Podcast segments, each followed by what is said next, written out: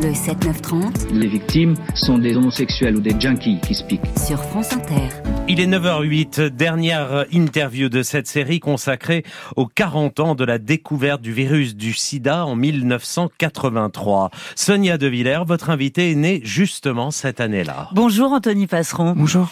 En 1983, votre père travaille déjà dans la boucherie familiale. Très jeune, il s'y était rendu indispensable, dites-vous. Son grand frère, Désiré, lui, roulait dans une BMW jaune décapotable.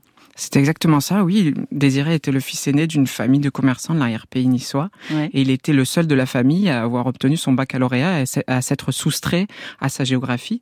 Et il voulait vivre la grande vie, oui. Ouais.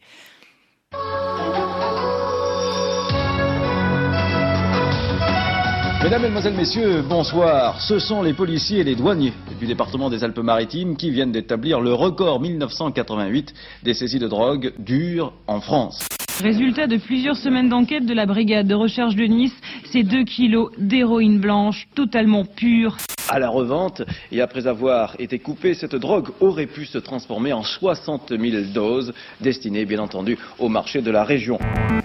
Voilà, les années 80, les flash infos de Côte d'Azur actualité, le trafic de drogue, la plaque tournante de la drogue dans le sud de la France. Et en réalité, le village de vos grands-parents, le village de vos parents est frappé de plein fouet, Anthony Passeron. Oui, absolument. C'est quelque chose qui est, qui est, qui est rarement euh, documenté, Ouais. du moins qui, qui a un peu échappé aux représentations. Mais c'est vrai que l'héroïne est remontée jusque dans la ruralité, et notamment euh, en partie, euh, si j'ose dire, grâce à, aux allers-retours d'une jeunesse qui allait étudier sur la Côte d'Azur, etc. Et cette jeunesse qui voulait accéder à toute une culture, à des livres, à une musique, etc., comme pour rattraper ce, ce dont à quoi elle, dont elle avait été privée, euh, va se plonger euh, entièrement dans cette pratique qui est l'héroïne, euh, qui la fascine euh, et qui lui permet euh, en quelque sorte d'accéder à ce à cette culture qui lui a échappé jusqu'alors, oui.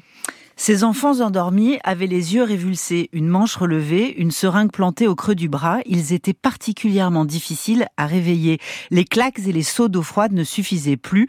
On se mettait alors à plusieurs pour les porter, chacun chez leurs parents, qui comptaient sur la discrétion de chacun. Voilà, ça, c'est votre livre, Les enfants endormis, qui est paru, un roman paru chez Globe euh, au moment de la rentrée littéraire, qui est devenu un succès, euh, un, un bouche à oreille absolument incroyable parce que l'épidémie du sida, on l'a beaucoup raconté à Paris, on l'a beaucoup raconté dans les milieux homosexuels, on l'a beaucoup moins raconté en région, dans des, dans des, dans des villages, euh, dans cette jeunesse foudroyée par l'héroïne. Oui, absolument. C'est vrai que dès le début, l'épidémie est documentée scientifiquement chez des homosexuels, ce Ouais. qui va figer un premier stéréotype et qui va faire qu'une autre communauté largement touchée va échapper, euh, va passer sous les radars pendant très longtemps. Et il s'agit des héroïnomanes. Et c'est vrai que en plus, euh, on a largement documenté le VIH/SIDA dans les métropoles, euh, à tel point que euh, la carte postale du malade du SIDA, si j'ose dire, avec euh, le succès d'Hervé Guibert, c'est un intellectuel homosexuel parisien. Et c'est vrai que ce qui a participé à la violence et à la honte qu'a subi ma famille, qui a fait qu'elle n'a sans doute pas été en mesure de prendre la parole pendant toutes ces années, c'est que sans doute elle ne s'est jamais vue représentée dans le corpus artistique et médiatique autour du VIH/SIDA. Ouais, Coluche. Moi, le sida, j'ai remarqué un truc, ça s'attrape surtout dans les journaux. Sida, S-I-D-A, sauvagement introduit dans l'anus. ça s'attrape surtout dans les journaux, hein, ça fait les gros titres. Alors que le sida a fait 200 morts l'année dernière, la tuberculose 1500 morts et le cancer 13 000 morts. Les rats, figurez-vous, les rats de laboratoire refusent de s'enculer dans les journaux. Enfin, qu'est-ce qu'ils viennent nous emmerder avec le sida, hein, comme si les hémorroïdes ça suffisait pas. C'est pas très grave, hein. tu vas chez Midas, il te change le pot en 30 minutes. Enfin, Coluche en 1986. Votre oncle Désiré, euh, dans sa plongée, euh, dans sa descente aux enfers, euh, il y a aussi sa femme, votre tante, Brigitte. Il y aura bientôt une petite fille. Tous les trois vont développer le virus du sida. Pour votre grand-père, euh, qui n'avait entendu que très peu de choses à la télévision, il y avait les sketchs de Coluche, et il y avait euh, la, la couve de Paris Match, il y avait le cancer gay, il y avait, il y avait au fond tellement de stéréotypes euh, autour de la maladie que votre grand-père s'est muré dans un silence, un silence contagieux, quelque chose qui a enfoui la maladie de votre oncle, de votre tante et ensuite de votre petite cousine. Oui, oui, l'archive qu'on vient d'entendre participe d'un sida médiatique, si j'ose dire, qui a été figé et qui a été lui aussi d'une grande violence. Et euh, tous les stéréotypes qui se sont vraiment euh, cristallisés à cet endroit-là ont participé euh, du silence de l'intimité de chacun. Et c'est vrai que dans un petit village où il n'y a pas d'homosexuels, il n'y a que des vieux garçons, euh, c'est-à-dire des gens qui n'osent même pas affirmer publiquement leur homosexualité, euh, reconnaître euh, la maladie d'un fils, une maladie qu'on prête exclusivement dans les grands médias aux homosexuels, ça paraissait de l'ordre de l'impossible. Et quand bien même on avait réussi à déconstruire le premier stéréotype, il fallait reconnaître la toxicomanie d'un fils qui était tout aussi honteuse. Et c'est vrai que ce que j'ai voulu raconter, c'est les mécanismes de, de, de ce que la toxicomanie et le sida a fait à une famille. Et en l'occurrence, ma famille est projetée dans ce roman à titre d'archétype parce que, en grandissant, euh, j'ai peu à peu compris que ce qui s'était joué dans cette famille, dans cette vallée-là, s'était joué dans tant d'autres familles et dans, dans tant d'autres territoires ruraux ou périphériques. Ça s'est joué quand vous étiez tout petit, Anthony Passeron, parce que votre oncle Désiré et votre tante Brigitte vont mourir quelques années après votre naissance. Et en réalité, il y a deux corps décharnés. Il y a d'abord les corps décharnés par l'héroïne, la maigreur, euh, les yeux qui se creusent, euh, les dents qui se déchaussent, les cheveux qui tombent, les ongles qui se noircissent. Ça d'abord, c'est la drogue. Oui, il y avait d'abord euh, l'épreuve de la drogue qui avait beaucoup éprouvé cette famille avec tout ce que vous avez cité et tout ce que ça vient déchirer dans un tissu social, le manque qui fait qu'on va voler sa propre famille et qui va profondément heurter les relations euh, intimes. Bah, c'est-à-dire on va taper dans la caisse de la boucherie. Exactement. Et cette boucherie, c'était quelque chose, hein c'était le cœur du village. Oui, absolument, parce que c'était un, petit village. On est à un moment euh, charnière. On est avant que la consommation et la production de viande soient industrialisées mmh. et que ma famille avait tiré son nom euh, de sa capacité à produire de la viande. Et beaucoup d'éleveurs de la vallée euh, choisissaient euh, la boucherie de mon grand-père parce qu'on tuait mieux les bêtes qu'ailleurs, on les respectait mieux et on les tuait aussi de manière à ce que la viande soit plus qualitative. Et, puis c'était la boucherie dans laquelle votre votre père, le fils modèle, s'était investi depuis très jeune. Donc tout cet argent qui manquait dans la caisse, bah, c'était des grands-parents qui étaient volés, mais c'était aussi un frère au fond dont, dont ces années de travail et de et de privation étaient bafouées. Oui, ce que je voulais, c'était pas tant raconter un livre, faire un livre sur le sida. Je voulais raconter euh, ce que le sida était venu percuter. En l'occurrence, il est venu percuter la jalousie entre deux frères et il va la cristalliser. Et de la même manière, euh, je voulais raconter comment le sida est venu percuter une géographie et une société parce que, comme on le disait tout à l'heure, euh, le VIH-sida a été peu raconté du point de vue de la ruralité. Et je, sans vouloir faire de hiérarchie des douleurs, je voulais raconter ce que ça avait de particulier d'avoir un frère un fils toxicomane, séropositif, dans un petit village d'environ 1000 habitants où on compte euh, tout au plus 50 noms de familles différentes. Aller-retour, aller-retour permanent dans votre roman. Un chapitre dans le village, un chapitre à Paris, là où Françoise Barré-Sinoussi, qui était notre invitée prix Nobel euh, lundi matin, mais aussi, euh, mais aussi tous les grands noms, tous les grands médecins de, de, de, ces années-là, euh, petit à petit avance vers la découverte du, du, du, virus et puis ensuite euh, s'entre-déchire sur la paternité de cette découverte et puis ensuite euh, se battre pour alerter les autorités et puis ensuite mettre des tests sur le marché, etc. Et vous racontez cette odyssée.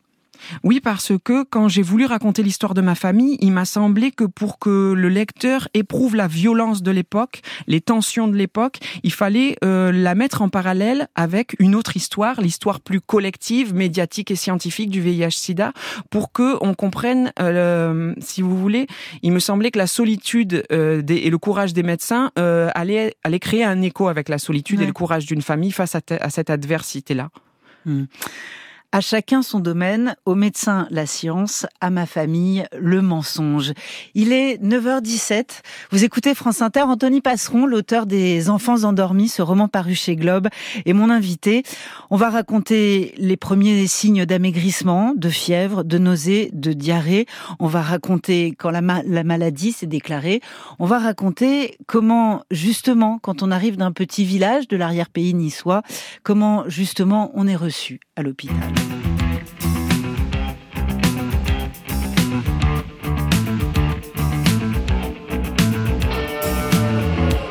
C'est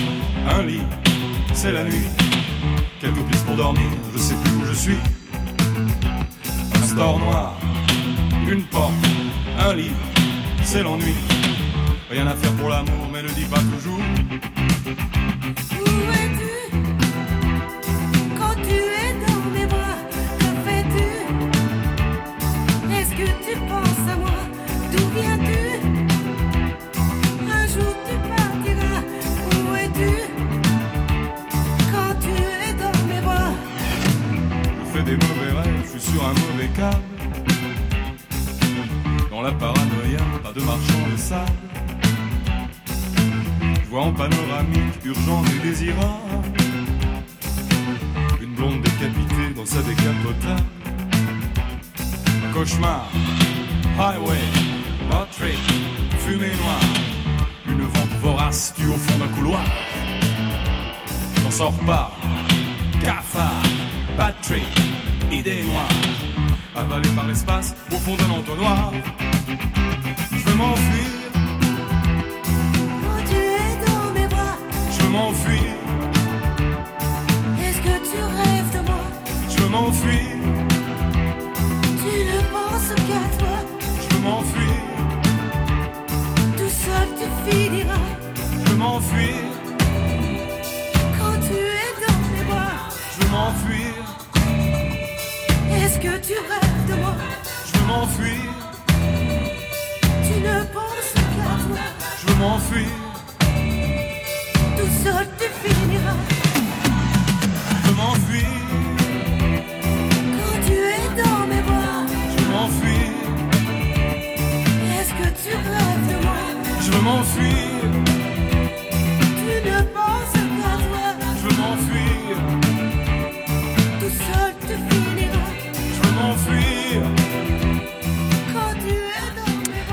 Et ben voilà, c'était Nicoletta, c'était Bernard Lavillier, c'était Des Inés Noirs et c'était 1983.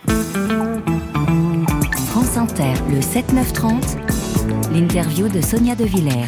Quand on fait un métier comme ça, on est là pour soigner tout le monde.